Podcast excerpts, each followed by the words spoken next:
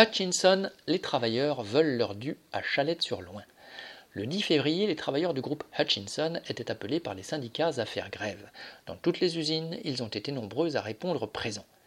À l'usine de Chalette, près de Montargis, ils ont été plus de 200 à débrayer pour exprimer leur mécontentement au vu des miettes proposées par la direction 2% pour les salaires en dessous de 2500 euros et 0 pour les autres.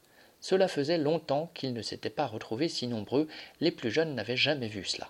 Les grévistes ont fait la tournée des ateliers qui, pour certains, étaient beaucoup moins bruyants puisque les machines ne tournaient pas.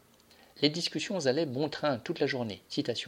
Les salaires au SMIC pour les plus jeunes, à peine plus pour les plus anciens. Le 10, c'est la fin du mois et impossible de payer toutes les factures et les crédits. On travaille durement et on n'y arrive plus. Fin de citation.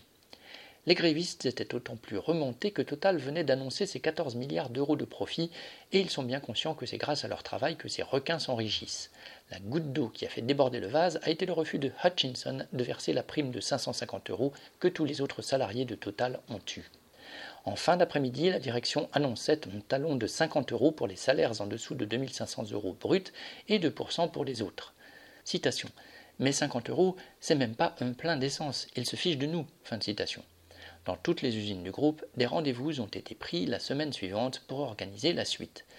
Mardi 15 février, 150 travailleurs étaient à nouveau en grève et la grève était votée pour le lendemain. Pour beaucoup, la coupe est pleine et l'idée fait son chemin qu'il faudra une grève totale pour faire céder le patron. Correspondant lutte ouvrière.